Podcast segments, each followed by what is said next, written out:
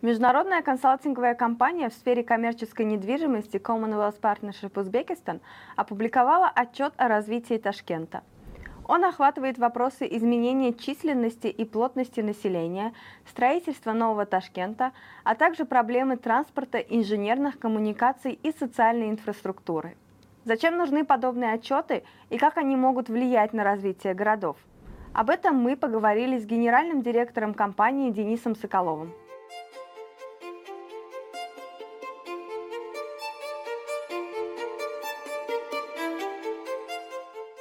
Здравствуйте. Здравствуйте.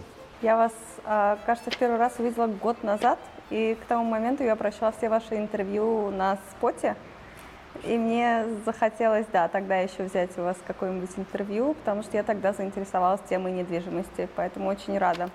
Это очень лестно, спасибо большое. Спасибо вам, что согласились на это интервью. А, ваша компания Commonwealth Partnership, э, кажется, с 2018 года в Ташкенте. А можете, пожалуйста, рассказать, э, чем вы занимаетесь и зачем вы нужны Ташкенту? Спасибо большое за вопрос. Да, наша команда, команда работает в Ташкенте с 2018 года. Мы, первый наш проект был, это коммерческая концепция Ташкент-Сити. То есть как раз тогда, когда страна открывалась, экономика открывалась. А мы занимаемся консалтингом в коммерческой недвижимости. Это звучит, в общем, достаточно общего, да, но в реальности это важная очень функция для любого города, для любого бизнеса. Потому что если мы возьмем любую компанию, абсолютно любую, которая занимается там, производством автомобилей, производством с хозяйственным производством, всегда очень большие задачи связаны с недвижимостью. Недвижимость это что? Это производственные объекты, это административные здания, это торговые объекты, это логистические комплексы. В структуре затрат любой компании недвижимость может занимать до 80%. Угу. И что означает эффективное управление недвижимостью? Эффективное управление это если у вас 80% затрат связаны с недвижимостью, вы всего лишь на 10% повысили эффективность использования недвижимости, вы на 8% снизили затраты. Поэтому а, современная недвижимость становится все сложнее и сложнее, управлять ей сложно, нужны команды, нужны разные навыки, разные специализации. Обычно в рамках одной компании таких навыков нету. А мы имеем у нас э, участники нашей команды, люди с самым разнообразным опытом, мы приходим и говорим, да, вот с вашими активами, с этими объектами недвижимости можно сделать то-то, то-то, построить, как лучше построить активы, чтобы они использовались эффективно. И сейчас Ташкент переживает очень, период очень активного развития. Опережающая урбанизация, рост населения, количество машин, мы все это прекрасно понимаем. Да? И вот именно в этой ситуации очень часто требуются маленькие какие-то воздействия, маленькие изменения, они позволяют повысить действительно эффективность, повысить комфорт и повысить качество жизни. Угу. Вы провели анализ текущего состояния города, и э, у вас есть еще такие прогнозные значения на декаду вперед. Да. А зачем нужен этот анализ? Здесь правильнее сказать так. Это не выглядит так, что мы сели и решили, давайте проведем анализ города. Нет, мы работаем со знаниями, мы работаем с навыками, мы работаем с информацией. Это наш постоянный процесс.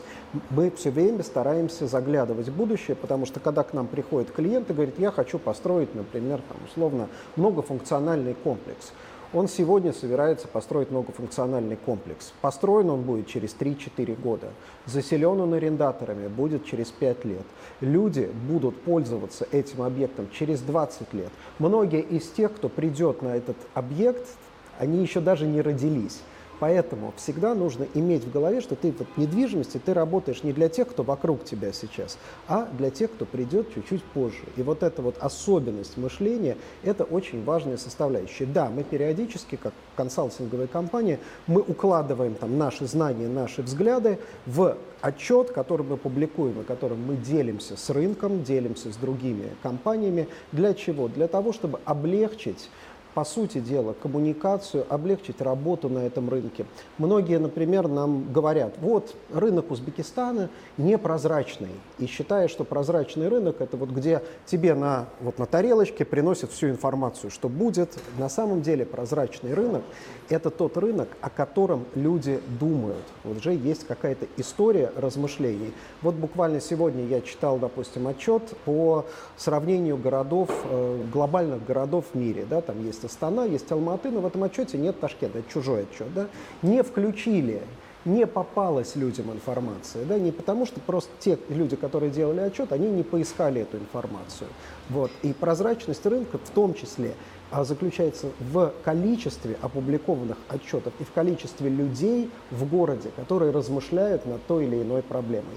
Поэтому вот такие отчеты, с нашей точки зрения, они не просто важны для, там, допустим, для нашего бизнеса, там, для бизнеса наших клиентов, даже для жителей. Они создают некий такой вот школу размышлений, приучают людей к тому, чтобы думать о будущем своего города. Угу. А как можно эти отчеты делать, если генерального плана города нет?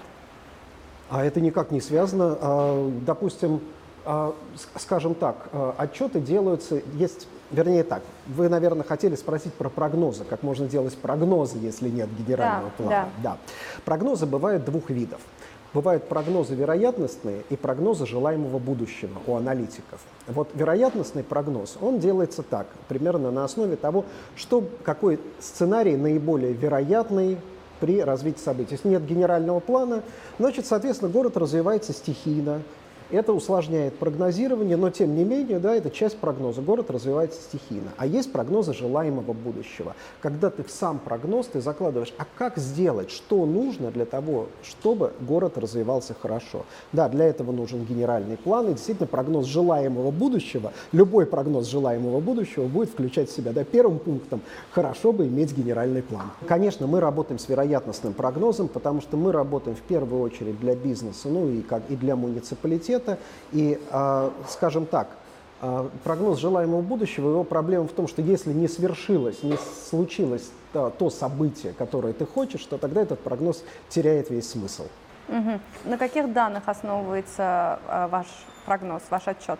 Наши отчеты основываются на нашем знании, на мониторинге рынка, на, той, э, на знании той ситуации, которая сложилась сейчас здесь, на прогнозах, в том числе официальных и прогнозах международных финансовых организаций, связанных с, глоб... с развитием экономики, с развитием макроэкономической ситуации, и на нашем опыте, в том числе опыте нашей команды, работы на других рынках, потому что очень часто города, рынки, страны, они повторяют в своем развитии определенные пути, которые прошли другие города. Например, вот мы сейчас, одна из наших рабочих гипотез, нам кажется, что, а, ну, одна, не то, что кажется, это одна из рабочих гипотез, что Ташкент может повторить, например, судьбу в некотором смысле Варшавы. Да? Варшава, который был город, например, достаточно тяжело он развивался в 90-е годы, но потом стал, по сути дела, звездой Восточной Европы, индустриальным и постиндустриальным таким powerhouse, да, то есть самым главным городом экономическим э, в Восточной Европе. В чем здесь как бы резон простой, да, то есть это город, города похожие по размеру и по своей региональной роли в, именно в регионе. Варшава – это Восточная Европа, Ташкент – это Центральная Азия. Угу. Надо съездить.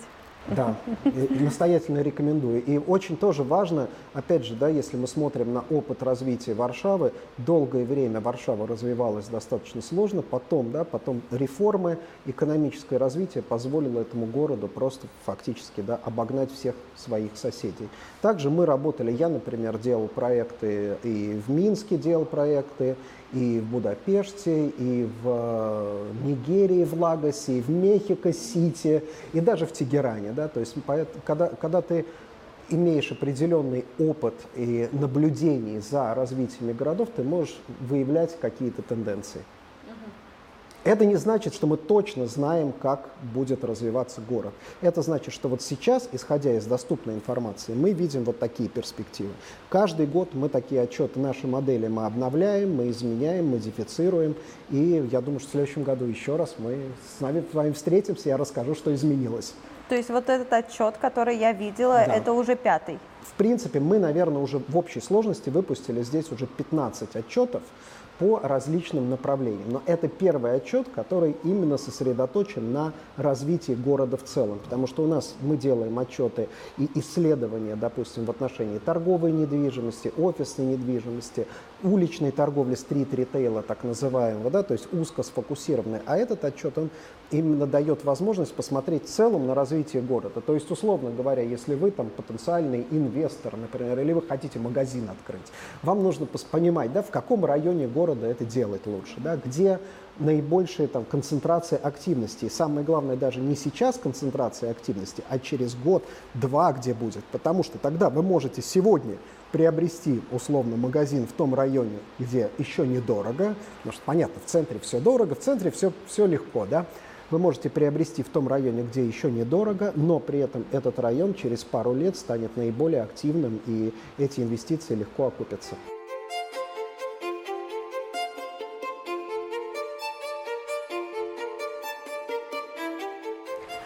Вы с самого начала упоминали, что Ташкент переживает такой бурный рост, и при текущем росте Ташкента и прогнозах на рост города можно ли избежать э, транспортных, экологических проблем, которые ну, мы сейчас наблюдаем, они, возможно, будут усиливаться? А, конечно, конечно, можно избежать э, проблем и транспортных, и тем более экологических проблем. Здесь нужно понимать одну вещь, да, что э, плотность, вот города с высокой плотностью населения, они имеют очень большие преимущества, но они а, связаны и с определенными издержками. Да? То есть люди, которые живут в городах, люди живут в высокоплотных городах, они должны понимать изначально, что они вынуждены да, идти на какие-то, по сути дела, компромиссы. Вот, например, да, многие отмечают транспортные, например, проблемы Ташкента связаны с чем? Во многом, да, люди, например, там паркуют машины, даже не доезжая до разметки, да, по сути дела, фактически мы видим, там посреди дороги могут припарковаться или остановиться. Почему это происходит? Это не потому, что люди плохие, а потому что долгое время дорожное движение не было таким интенсивным, и люди не привыкли, что нужно ну, просто вот подвинуться, нужно всегда дать кому-то дорогу, нужно всегда дать другим людям пространство. А сейчас чем больше становится машин, люди вынуждены к этому привыкать, вынуждены изменять свое поведение. Поэтому, если мы говорим про транспортные проблемы, да, транспортные проблемы можно решать, но это будет связано с двумя вещами, по сути дела.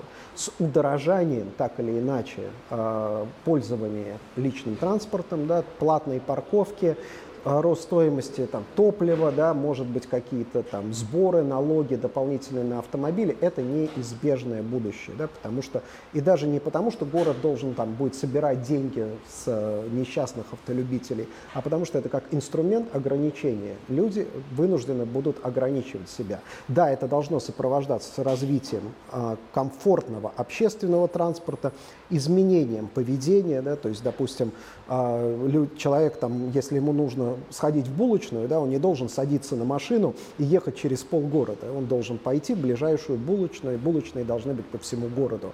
Они должны быть распределены и должны быть, быть доступны. Это первое. Э, вторая часть экологическая. Да, экологические проблемы в Ташкенте, они связаны во многом а, с технологическим отставанием, да, потому что если мы посмотрим на, допустим, города, перегруженные города, условно тот же самый Лондон, Лондон решил проблему свежего там, э, загрязненного воздуха не тогда, когда там жителей меньше стало, наоборот, жителей стало больше, а когда ограничил выбросы, по сути дела, загрязняющих веществ. Это использование, соответственно, экологических стандартов в автомобилях, это отказ от а, отопления углем, например, да, если вспоминать то же самое, вот а, наш коллега польский урбанист Куба Снопик, который неоднократно был уже в Ташкенте, он как раз и рассказал, что в Польше недавно, да, после роста цен на газ, возникла проблема, люди стали во, во многих домах камины, и люди стали дровами топить камины, греться хорошо, сидят у камина, всем приятно, но при этом воздух превратился во что-то страшное. Да? Над городами повис смог, и власти запретили топить камины, просто-напросто запретили, потому что либо, да, как бы, либо всем плохо становится, если ты топишь камин, либо действительно тебе нужно как-то себя ограничивать.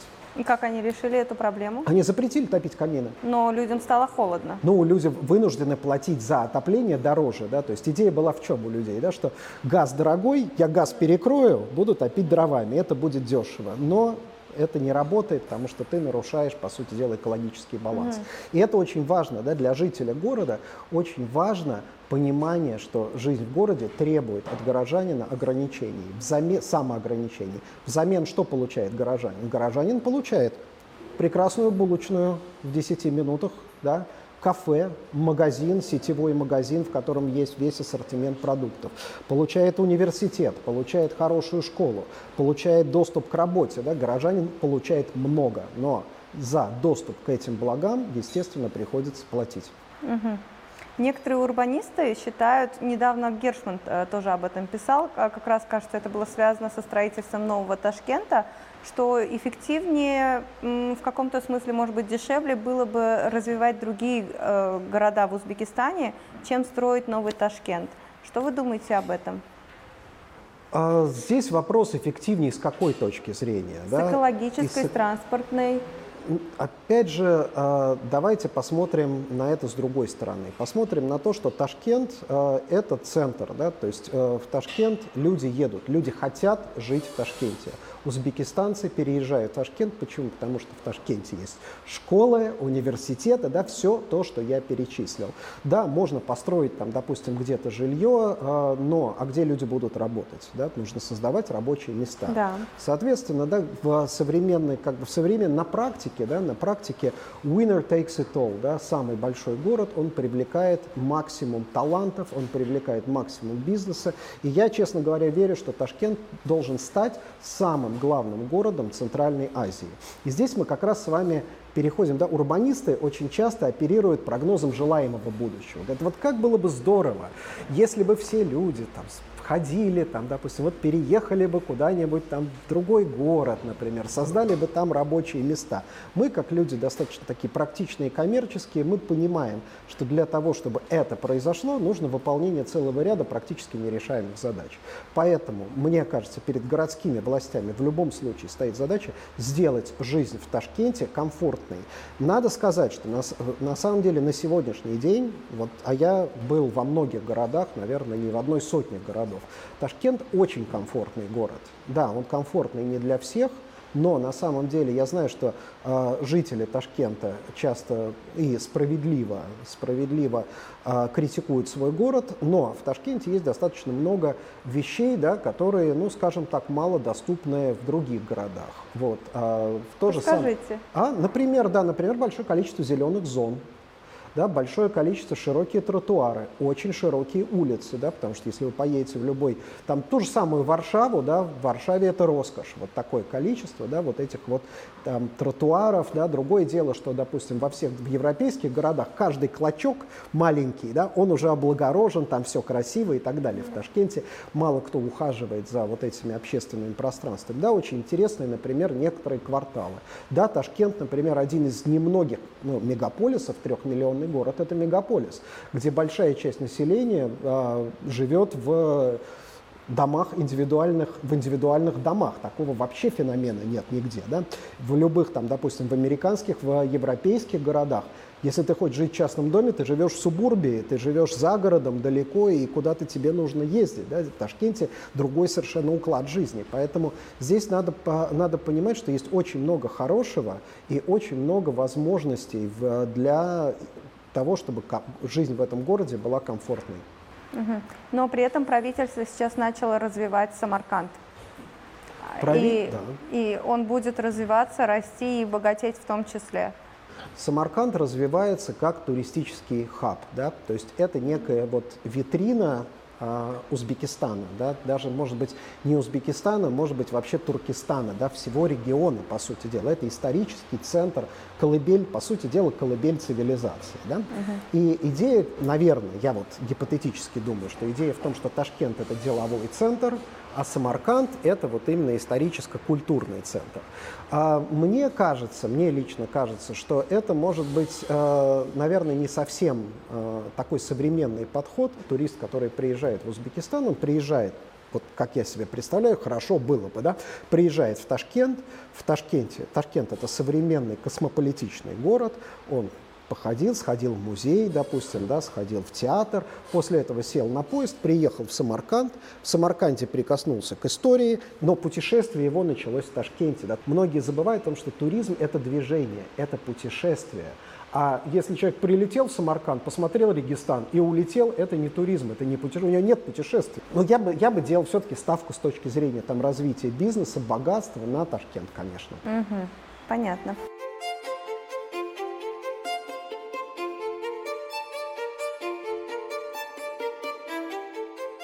В отчете было сказано, что переезд госаппарата станет драйвером дальнейшего развития города. Почему вы так думаете? а, не города, а нового Ташкента именно. Мы говорим mm. сейчас про территорию нового Ташкента. Mm-hmm. Почему? Потому что когда развивается территория, вот есть пословица да, про парадокс, про курицу или яйцо. Что было раньше, курица или яйцо? Вот мы, как консультанты в, по недвижимости, мы всегда, вот это самое сложное, это я ночью просыпаюсь и думаю, что раньше было, курица или яйцо. Почему? Потому что мы пытаемся решить эту проблему. Например, да, вы открываете торговый центр – Угу. Значит, а, магазин, ну, у вас вот помещение, да, вы привлекаете арендатора, говорите, допустим, Зара, приходи к нам, открой магазин. А Зара тебя спрашивает, допустим, а у тебя покупатели-то есть? Ты говоришь, ну, покупателей пока нет. И говоришь, ну, я сделаю рекламу. Запускаешь рекламу, покупатели спрашивают, а у тебя Зара-то там есть? Нет, Зары нет. Ну тогда что мы к тебе пойдем? Да? И вот всегда вот самая большая сложность в недвижимости – это решить вот этот вот первый шаг, вот этот драйвер, найти вот этот якорь, вокруг которого что-то можно строить. Поэтому госаппарат – это что такое? Гос... Э, переезд госаппарата решается росчерком пера. Да? Сначала, конечно, людям неудобно, в том числе и чиновникам. Но с другой стороны, чиновники, у всех чиновников, они живут для чего? Они работают и получают деньги за что? За то, что они развивают свою страну. Правильно? Да? И, соответственно, переезжая на новое место, они участвуют не только в своей повседневной работе, но даже, допустим, да, переезжая туда, допустим, если они начинают ехать из, из дома, да, они формируют спрос там, на какие-то магазины, услуги и так далее. И таким образом развивается район. Да? Вот во Франции, например, а, в Париже, а, министерство перевозят целая программа есть. Министерства французские перевозят депрессивные районы. Вот те самые районы, где высокая преступность, очень более того. Даже, например, там организовывается специальный транспорт, да, потому что есть районы с высочайшей преступностью, где если ты задержался на работе, чиновник, ты задержался на работе, тебе уже опасно дойти до метро на самом деле. Вот. Но цель здесь такая, что в течение, благодаря тому, что появляется, допустим, министерство, в течение года, полутора ситуация выправляется, и район из депрессивного становится более привлекательным. Это очень важно. Довольно быстро. И, кстати, еще вот я не зря упомянул Францию, допустим, да, безопасность. Узбекистан занимает чуть ли не восьмое место в мире по безопасности. И вот все мои европейские знакомые коллеги, приезжая в Узбекистан, поражаются просто вот ощущению безопасности, комфорта, личной безопасности, которая есть в Ташкенте. Это вот абсолютно, это немаловажно, и это не, местные жители очень часто недооценивают это достижение. Потому что не выезжаем. Я на самом да. деле была летом в Париже, и там в воздухе ощущается, что здесь может быть небезопасно. Совершенно верно. Вот я не зря угу. сказал ощущение. Да? Даже то, то, что, допустим, в магазинах нет решеток, да, там, стеклянные двери, нету практически да, вот каких-то да, охраны нету на каждом углу. Это, это действительно, это очень... Вообще безопасность э, часто в рейтингах комфорта городов, да, безопасность это один из первых пунктов, потому что у тебя могут быть там прекрасные совершенно там сады, там парки, да, но если ты в этом парке чувствуешь угрозу, угу. толку от этого мало. Если госаппарат переезжает в Новый Ташкент, и это становится драйвером для развития Нового Ташкента, со старым Ташкентом что-то происходит? Он, может быть, меньше развивается или нет? А развивается вот глобальные города, города уровня Ташкента, они либо развиваются очень быстро, либо они не развиваются. Да? То есть здесь э, как бы нет такого, что что-то одно развивается за счет другого. Здесь либо город будет развиваться, объясню, да, например, госаппарат переезжает в Новый Ташкент. Все прекрасно. Для того, чтобы госаппарат переехал, что нужно? Нужно спроектировать здание, да, нужно провести инфраструктуру, построить дороги, нужно создать, да, там, а, элект, подвести электросети, нужно а, построить эти здания, в конце концов, да, нужно этими зданиями управлять, нужно построить сопутствующие сервисы и так далее. Это все создает рабочие места. Эти рабочие места, соответственно, да, это люди, которые живут в Ташкенте. Да, другое дело, что э, сама, наверное, если госаппарат переедет, сам Ташкент будет, может быть, старый Ташкент, условно говоря, может быть, будет носить более такой, ну, скажем, может быть, развлекательный характер, характер, да, такой э, город для жителей, город для людей, да, потому что сейчас мы что видим?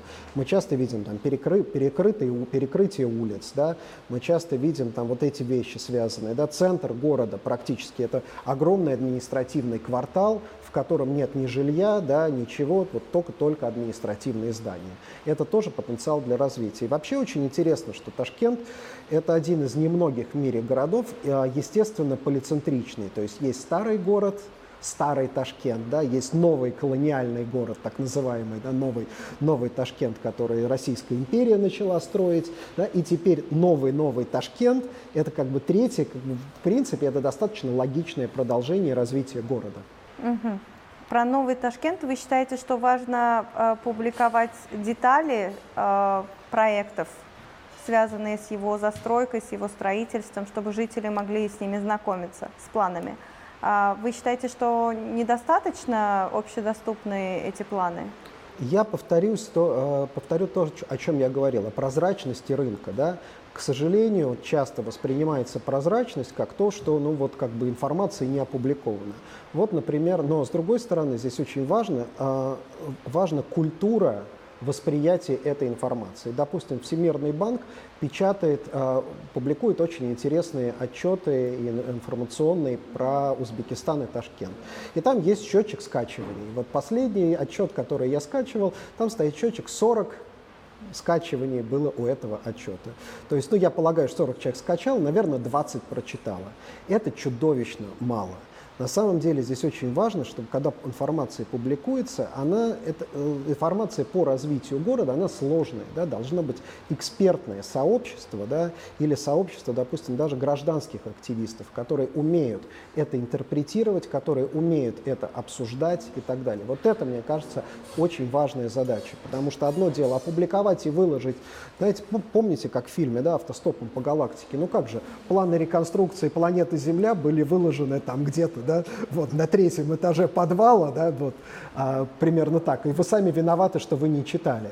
На самом деле это тоже задача а, городских властей, в том числе формирование вот этого активной гражданской позиции, да, экспертной, вот я бы даже так сказал, что для современного городского жителя очень важно понимать уметь пользоваться городом. Да, должны быть, по сути дела, человек в школе должен учиться, как пользоваться ему вообще городом, как устроен этот город. Потому что, например, в европейских странах да, есть, э, там, в школах проходят лекции по урбанистике. Для чего они? Для того, чтобы пони... школьник должен понимать, что из себя представляет город, почему он так работает, а не иначе тогда это, ему будет легче жить, у него не будет возникать вопросов, а почему у нас там, допустим, здесь там нету школы или там, допустим, а здесь у нас нет больницы, а, допустим, в какой район переехать, например, ему, когда покупать, когда он покупает квартиру или когда он арендует и так далее. Пользоваться городом – это как вот мы учимся пользоваться там, смартфонами, например, да? а всем кажется, что город со всей его сложностью, со всей его структурой, это что-то такое, ну, как вот естественное, хотя это не так. Мне трудно представить, что может быть на этих уроках ну, что, что значит э, учиться пользоваться городом? Ну, например, да, например, да, я э, когда работал в России, я в том числе и э, в школах читал лекции, да, потому как вообще как устроено. Вот, например, допустим, торговый центр. Вот вы приходите в торговый центр, вы, человек, человеку нужно что? Ему нужно купить какой-то товар. Ему хочется купить качественный товар и дешево, правильно? Соответственно, в торговом центре опытный человек, понимая, как работает вот этот бизнес, он знает, куда ему идти, на самом деле, на какой этаж, в какой магазин ему зайти и какие товары в какой момент покупать. Да? Почему? Потому что он понимает, по какой бизнес-модели работает торговый центр. Та же самая история, когда человек устраивается на работу. Он видит, там, допустим, вакансию в какой-то компании, например. Он должен, вот современный человек, он должен примерно понимать, где, чем компания занимается, да? где она расположена. И даже придя в эту компанию, он посмотрит на офис и сделает какие-то определенные выводы. Та же самая история, например, вам предлагают купить квартиру говорят, вот смотрите, у нас в этой квартире, вот характерный, прям пример из Ташкента. Значит, купите помещение, а мы будем управлять вашим помещением, вам вообще ничего не надо будет делать. Мы за вас сдадим его в аренду, вы будете получать доход, стоимость там будете платить 100 тысяч суммов в месяц за управление. Вот человек, который умеет пользоваться городом, он понимает, что за 100 тысяч суммов в месяц никто никогда управлять его помещением не будет качественно. То есть он изначально, когда ему говорят, что это хорошая сделка, покупай, да, мы будем дешево управлять, он изначально сразу поймет, нет, нет, нет, нет, нет, так не работает, значит, мое помещение превратится в мусор. Потому что каждый человек должен понимать, что сколько стоит, как образуется цена, почему поступают так или иначе. Например, да, были уже прецеденты. Многие здесь объекты а, недвижимости в Ташкенте а, начинают продаваться, не имея разрешения на строительство. Да. Это такая да, общая практика, но человек, который... И в этом нет даже ничего страшного. Человек, который покупает такое помещение, он должен понимать, на какие риски он идет. Да? Он должен не закрывать глаза, ой, мне показали красивые картинки, или ой, мне обещали, что здесь школа будет, а школы не построили. Ну, допустим, да, ты когда приходил, покупал, тебе там сдали скидку огромную. Ты же прекрасно понимаешь, что, допустим, при такой цене на жилье школу там построить нельзя и так далее. Вот где, вот, вот где важно понимать и уметь пользоваться городской жизнью. Угу. Та же самая история с транспортом, например. Да? Когда тебе обещают, что в этом районе, где сейчас адские пробки, например, ты сейчас купишь жилой комплекс, квартиру в жилом комплексе, и вроде бы как там, допустим, будут, э, там построят дорогу, ты идешь, там просто нужно пройти, посмотреть, да, вот здесь должна быть дорога. И ты видишь, что там стоят здания, еще что-то, и ты понимаешь, что пока эти здания выкупят, пока их снесут, пройдет 15 лет. А если у тебя, например, ты уже видишь станции метро, вот она уже, ее копают, да, вот она уже здесь, значит, у тебя не будет проблем с транспортом. Угу. Но, может быть, государство тоже должно как-то стимулировать застройщиков, строить школы, проводить транспорт? Конечно, но только это не задача застройщиков.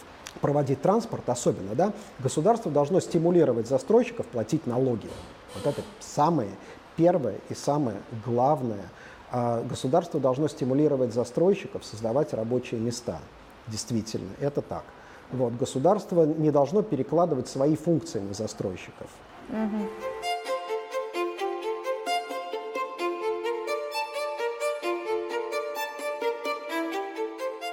В отчете сказано, что сейчас людей меньше интересует квадратура квартиры.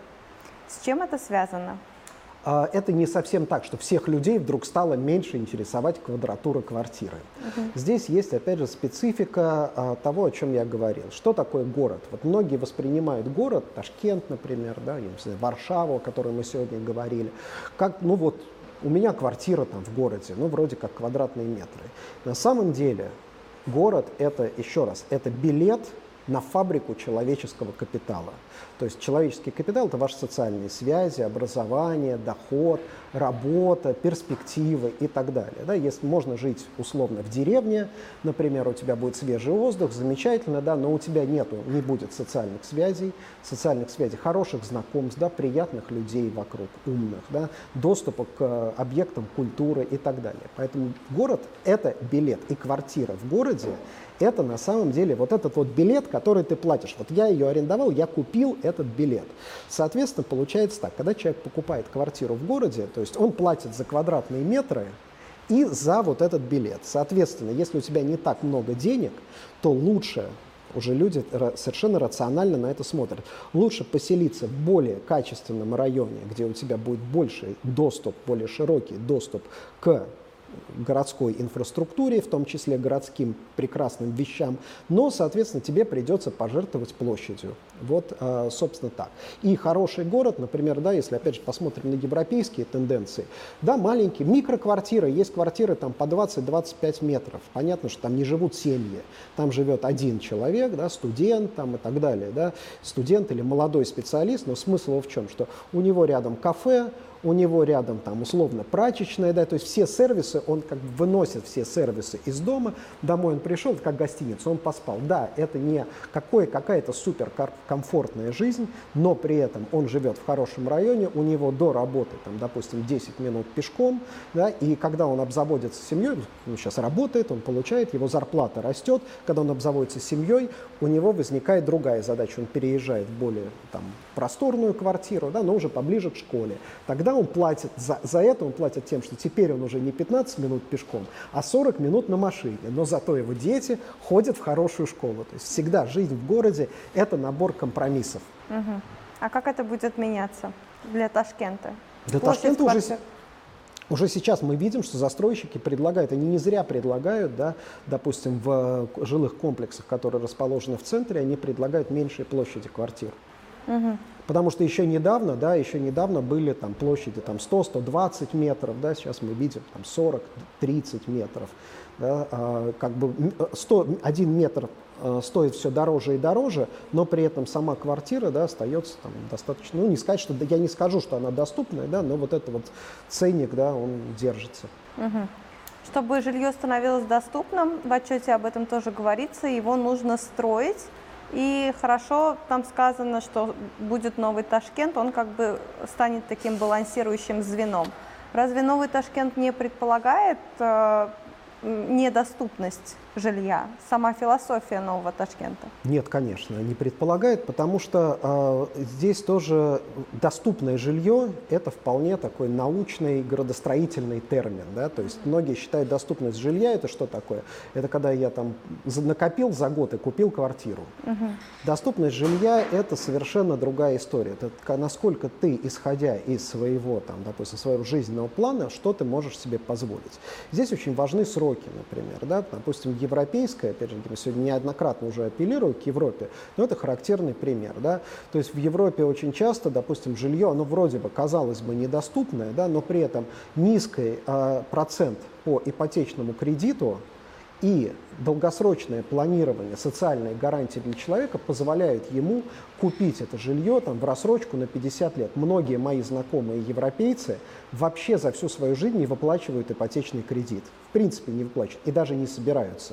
Потому что, условно говоря, когда им нужно там куда-то переехать, они продают свое жилье вместе с ипотечным долгом. Ну, условно, жилье стоит, там, допустим, 300 тысяч евро, и его долг еще остается там 100 тысяч евро. Соответственно, они продают это жилье за 200 тысяч евро, да, то есть получают от покупателя, покупатель остается должен банку. Да. Это работает, схема работает, когда есть развитая финансовая система и развитая система кредитования. Я думаю, что Узбекистану до этого еще достаточно далеко, и на это понадобится 5-7 лет как минимум, но тем не менее, да, вот это важно понимать, что доступность, доступность жилья это уверенность, по сути дела, это уверенность в завтрашнем дне для каждого жителя. Вот если вы понимаете, что завтра ваша, в следующем году ваша зарплата вырастет на 20%, а потом еще на 20%, а потом еще на 30%, вы, вам уже сегодня становится доступно гораздо больше, да, вы понимаете, вы уверены в себе, в своих силах, и вот доходы вашего домохозяйства будут расти. Что, поэтому э, доступное жилье определяется вот такими факторами. Плюс, опять же, доступное жилье, что такое, часто воспринимается как арендное жилье, например, для студентов, для молодых специалистов. Что касается нового Ташкента. Новый Ташкент – это очень большая территория, и смысл нового Ташкента во многом должен быть, да, по крайней мере, я надеюсь, что так будет, в устойчивой социальной среде. То есть, условно, что такое устойчивая социальная среда? Это когда, например, вы приехали из, э, допустим, да, из Наваи, и поступили в институт в Ташкенте, вы арендовали маленькую квартирку, и в этой квартирке вы живете, вы учитесь в университете, вы живете в этой квартирке, потом вы закончили университет, вы пошли на работу и уже арендуете себе побольше квартирку, потому что у вас уже есть доход, вы не только от, от родителей получаете деньги. Да? В этом же, ну как бы в том же самом, по сути дела, районе. Есть квартира маленькие, есть квартира побольше. Потом вы получили повышение, вы уже себе арендовали такую большую квартиру. И начали копить деньги на собственное жилье. Потом проходит какое-то время, там, человек женится, там, девушка выходит замуж и покупается уже квартира для семьи с помощью там, каких-то кредитных средств. И все это в рамках да, одного, по сути дела, одного района, да, одного комплекса, одной как бы, сущности. И это позволяет что сделать? Вот сейчас, к сожалению, например, во многих странах бывшего Советского Союза, да, строится жилой комплекс, и он продается одной и той же целевой аудитории, 35-40 лет, да, и, соответственно, там работающие там, и так далее. Через 20 лет тем, кому сейчас 35-40 лет, им будет 50-60. Они одновременно все будут стареть. Еще через 15 лет они все станут пенсионерами.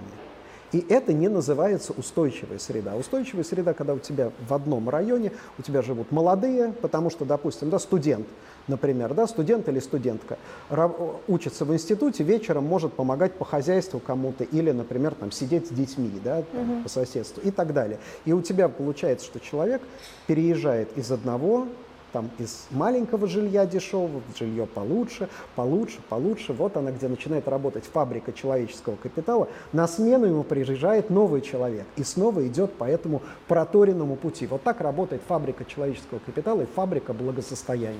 Угу. Есть один момент в отчете, который меня очень взволновал. Он связан с общественным транспортом. А, в нем сказано, что при текущей структуре города пересадить людей на общественный транспорт очень сложная задача. Почему и что не так со структурой города? Здесь есть э, вот какой нюанс.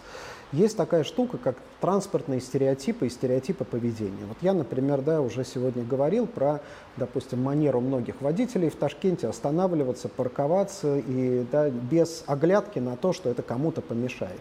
Это стереотипное поведение. Также есть, например, опять же, в отношении водителей есть стереотипное поведение. Допустим, да, а, допустим, все боятся, что сзади кто-то там, при торможении кто-то сзади въедет, да, соответственно, люди начинают вести себя агрессивно, пытаются там не допустить, чтобы сзади, ну и так так далее. Да? Вот, это, это на самом деле ложное стереотипное поведение. Это такое вот ошибочное поведение, которое очень устойчивое, оно очень мешает. Э, и в транспорте, в отношении транспорта та же самая история. Европейские урбанисты, например, говорят, что чтобы сформировать транспортное поведение, ты должен сначала проложить метро в, в чистое поле, запустить поезда, а после этого начинать строить. Угу. Это, конечно, убыточно, да, это, конечно, плохо, но только тогда, когда у тебя человек только приехал, в первый раз он приехал смотреть, э, допустим, новую квартиру в новом жилом комплексе, он уже сразу понимает, ага, я буду ездить на метро, я не буду там, допустим, покупать машину и так далее. Конечно, в Ташкенте это не работает. Стереотипы очень серьезные. Во-первых, машины – это признак социального статуса, машина – это важно, да, а несколько автомобилей там, в обеспеченной семье – это, безусловно, необходимо.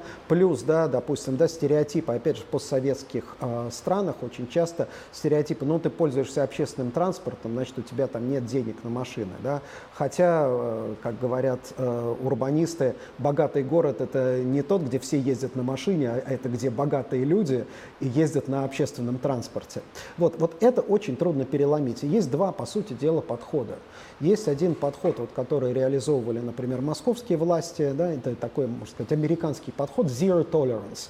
Это когда ты говоришь, все, вот с этого дня я вам сделаю пользование автомобилями невыносимым у вас будут такие штрафы за неправильную парковку, у вас будут такие штрафы за проезд, там, допустим, какие-то ошибки при вождении, что вы просто взвоите да, и будете всерьез думать о том, чтобы отказаться. Мы, мы, мы действительно сделаем для вас это невыносимым и заставим вас пересадить.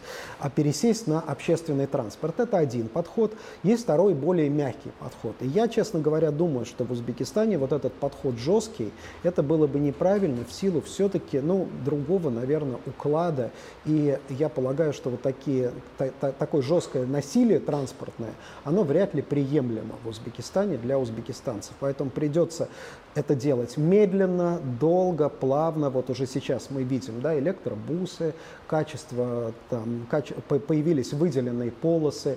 Конечно, это все еще пока работает криво, да, но это очень, надо, надо понимать, что это вот, этот процесс займет 5-10 лет. Угу. Так а мягкий подход это какой? Что? Мягкий. Это мягкий подход, когда ты постепенно делаешь, ты сначала создаешь более какую-то комфортную среду, да, и даешь людям возможность как бы самим, э, ну, скажем так, поменять свои транспортные привычки.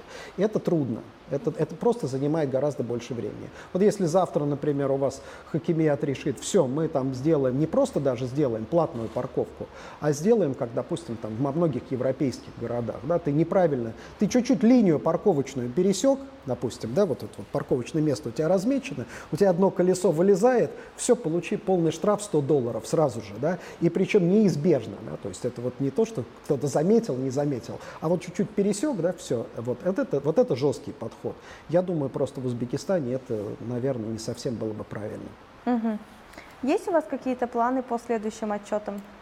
Конечно. Можете поделиться? Конечно, у нас следующий отчет э, мы будем делать, касающийся структуры платежей за офисную недвижимость, потому что это очень важно. Например, качество там, офисного пространства, оно многим кажется, что оно зависит от того, в каком здании все это расположено. Да? Но на самом деле качество офисного пространства зависит от управления этим объектом, от того, как вообще, как устроена отделка, как, допустим, как произведена отделка, как происходит уборка, например. У тебя может быть прекрасный офис, но если у тебя грязно, например, если убирают его плохо, это уже сразу снижает его привлекательность. Как вентиляция организована, как, как, да, как производятся платежи. И на самом деле за практически вот если вы видите в недвижимости какие-либо проблемы, значит в этом есть неправильная финансовая модель. Вот всегда все исправления нужно начинать с того, чтобы исправлять финансовую модель. Ну вот, например, да, то, о чем я говорил, это то, что если, допустим, вы арендатор, вы платите, там, договорились с собственником, я арендую у вас офис за, там, допустим, ну, условно, там, 30 долларов за квадратный метр в месяц. Да? Все замечательно, собственник кладет эти деньги в карман, а дальше как бы, собственник должен лампочки менять, но он деньги уже эти получил, и ему, ну, лампочки подешевле поставил, да, уборку там тоже там экономит, лифт у него сломался, ну, ну, давайте подождем пока, да, не будем спешить особенно, что, ну, потому что деньги как бы его уже. А если, например, модель э, работает по-другому, как во всем мире, да, то есть 30 долларов, но 20 долларов, условно говоря, собственнику и 10 за обслуживание. Да, вот эти деньги, вот эти 10 долларов условно, на это покупаются качественные лампочки, ремонтируются сразу лифты, все это деньги зарезервированы, и ты получаешь действительно качественный современный сервис. Вот, от такая, вот эта маленькая, очень маленькая вещь, она в корне меняет вообще все функционирование бизнеса. Вот об этом будет наш следующий отчет. Хорошо, с удовольствием будем его ждать. Хорошо. Спасибо, Денис. Спасибо большое.